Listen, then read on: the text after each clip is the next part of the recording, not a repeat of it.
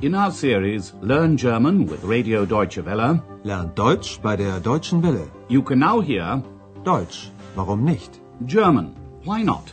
A radio language course by Herrad Meese.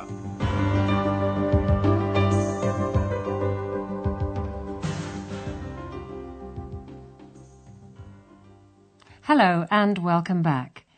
Today you can hear Lesson 22, Berlin Alexanderplatz. In the last lesson, Andreas conducted five interviews with residents of Berlin. He asked them their opinions about Berlin again becoming the capital of Germany.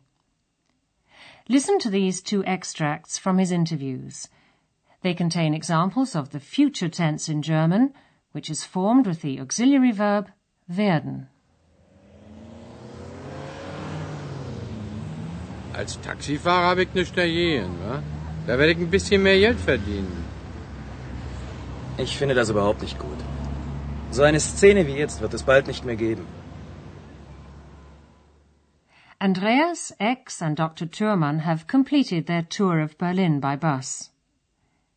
Andreas has arrived at his friend's house in Berlin and is writing his parents a letter. He describes his impressions of Alexanderplatz in former East Berlin, which he says is much changed, verändert, since 1964. This is what he says in his letter.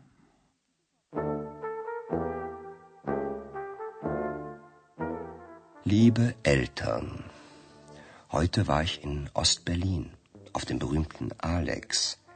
Schon von weitem sieht man den hohen Fernsehturm. 365 Meter ist er hoch. Ehrlich gesagt, ich war enttäuscht. Der Alex ist ein großer Platz, groß und kolossal, Hm, aber ziemlich leer. Es fahren keine Autos, nur ein paar Fußgänger laufen herum. Natürlich weiß ich, dass der Alex seit 1964 sehr verändert ist. Man hat damals viele Hochhäuser gebaut, zum Beispiel das Hotel Stadt Berlin. Es ist imposant und hässlich. Die anderen Hochhäuser übrigens auch. Direkt am Bahnhof Alexanderplatz ist das ganz anders. Ja, es gibt ihn noch, den alten Bahnhof. Und da ist alles voller Leben. Draußen sind viele Buden, man kann alles Mögliche kaufen, Kleidung, Geschirr, Obst, Gemüse, Essen. Wisst ihr, warum der Platz Alexanderplatz heißt? Nein? Aber ich. Als der russische Zar Alexander I. 1805 den König in Berlin besucht hat, hat man dem Platz den Namen Alexanderplatz gegeben. Andreas begins his letter by saying that he was at the famous Alexanderplatz, auf dem berühmten Alex. Heute war ich in Ostberlin, auf dem berühmten Alex. Alexanderplatz is easy to find because even from far away you can see the television tower, der Fernsehturm, on the square. With a height of 365 meters, it's the tallest building in Berlin and even taller than the Eiffel Tower, der Eiffelturm, in Paris. Schon von weitem sieht man den hohen Fernsehturm. 365 Meter ist er hoch. But Andreas says that, to be quite honest, he was disappointed. Ehrlich gesagt, ich war enttäuscht. Andreas describes the square. It's a big square, he writes, colossal in proportion, but fairly empty. Der Alex ist ein großer Platz, groß und kolossal, aber ziemlich leer. There are no cars on the square, only a few pedestrians, ein paar Fußgänger, walking around. Es fahren keine Autos, nur ein paar Fußgänger laufen herum. Of course, Andreas knows that Alexanderplatz has changed a lot since 1964. Natürlich weiß ich, dass der Alex seit 1964 sehr verändert ist. Back in 1964, high-rise blocks, Hochhäuser, were built, and these now dominate the square. Among them is the hotel Stadt Berlin, which Andreas says is imposing, imposant, but ugly, hässlich. Man hat damals viele Hochhäuser gebaut, zum Beispiel das Hotel Stadt Berlin. Es ist imposant und hässlich. The other high-rise buildings are just as ugly too. Die anderen Hochhäuser übrigens auch. The old station on the square is also called Alexanderplatz. There Andreas gets quite a different impression. Direkt am Bahnhof Alexanderplatz ist das ganz anders. Ja, es gibt ihn noch, den alten Bahnhof. Andreas writes, Everything there is full of life. Und da ist alles voller Leben. When you come out of the station onto the street, there are a lot of stalls, Buden, where you can buy everything possible. Draußen sind viele Buden. Man kann alles Mögliche kaufen. Andreas explains to his parents why the square is called Alexanderplatz. In 1805, the Russian Zar, der russische Tsar, Alexander I, visited the Prussian king in Berlin. In memory of the visit, the square was named Alexanderplatz. Als der russische Zar Alexander I. 1805 den König in Berlin besucht hat, hat man dem Platz den Namen Alexanderplatz gegeben. In the second part of his letter, Andreas tries to imagine what life must have been like on Alexanderplatz in the past, when it was really the center, die Mitte, of Berlin. There was a lot of life on the streets. There were street traders, Straßenhändler, and lots of simple pubs, Kneipen. Listen once again and try to find out what Andreas did to discover more about Alexanderplatz in times gone by. Früher war der Alex wirklich die Mitte von Berlin. Neun Straßen trafen hier zusammen und überall waren Menschen. Sie waren auf den Straßen und verkauften dort ihre Waren.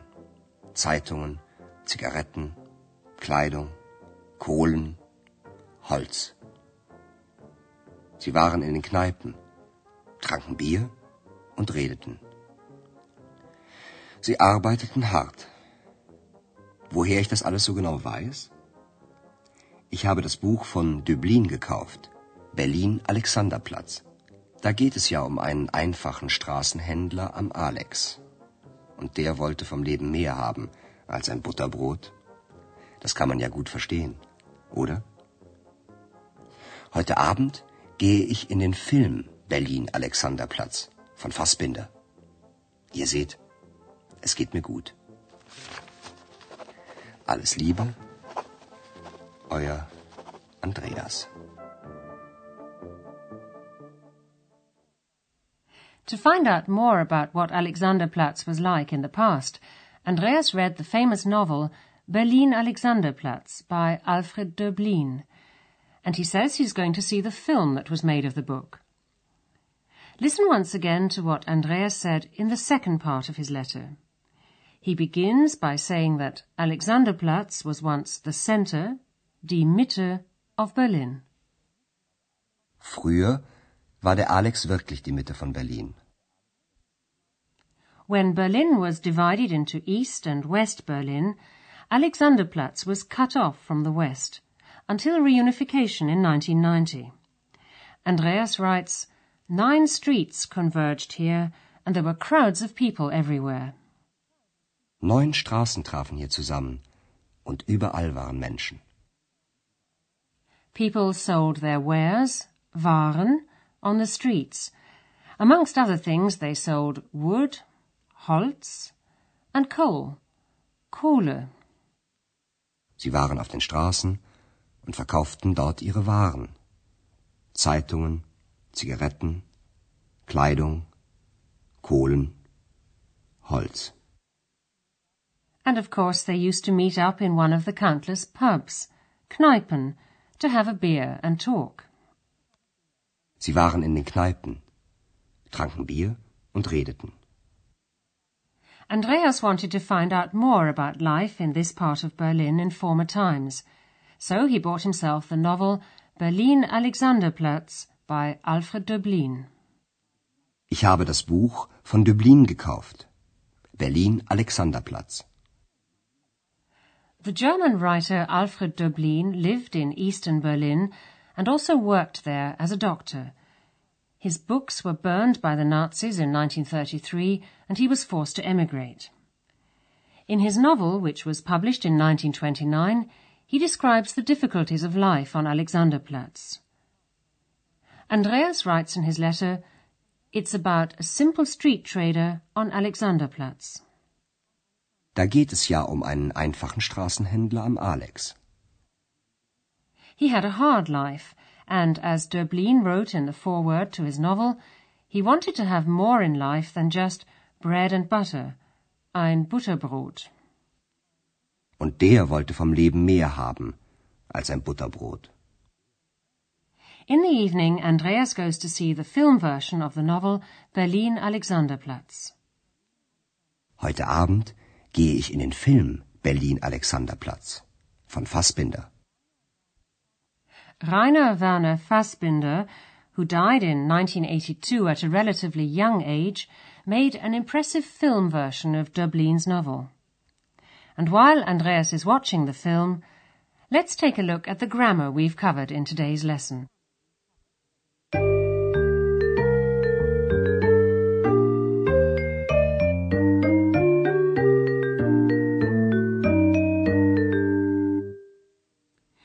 Adjectives in German are usually inflected.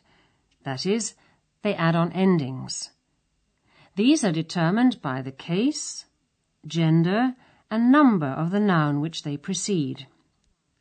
However, when adjectives are placed after a noun, they don't add on endings. Here are two examples with the adjectives alt, meaning old, and groß, meaning big. Der Alexanderplatz ist alt. Der Alexanderplatz ist groß. As we said, adjectives which come before a noun change their endings to agree with the noun. Listen to these examples of adjectives that precede masculine nouns in the singular. Alt. Der alte Bahnhof. Groß. Der große Platz. Russisch. Der russische Zar. After the definite article der, which precedes a masculine noun in the nominative singular, the adjective adds the ending i. Russisch. Der russische Zar. Der russische Zar hat den König in Berlin besucht. After the indefinite article ein, which precedes a masculine noun in the nominative singular, the adjective adds the ending er.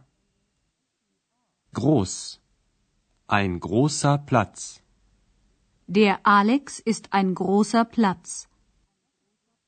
After the definite article den, which precedes a masculine noun in the accusative singular, the adjective adds the ending en.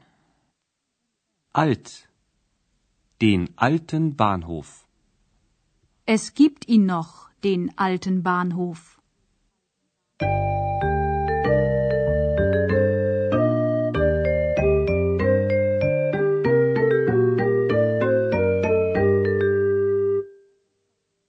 Well, as you've probably noticed, Andreas's letter to his parents was so long that he hasn't left us enough time to hear it again.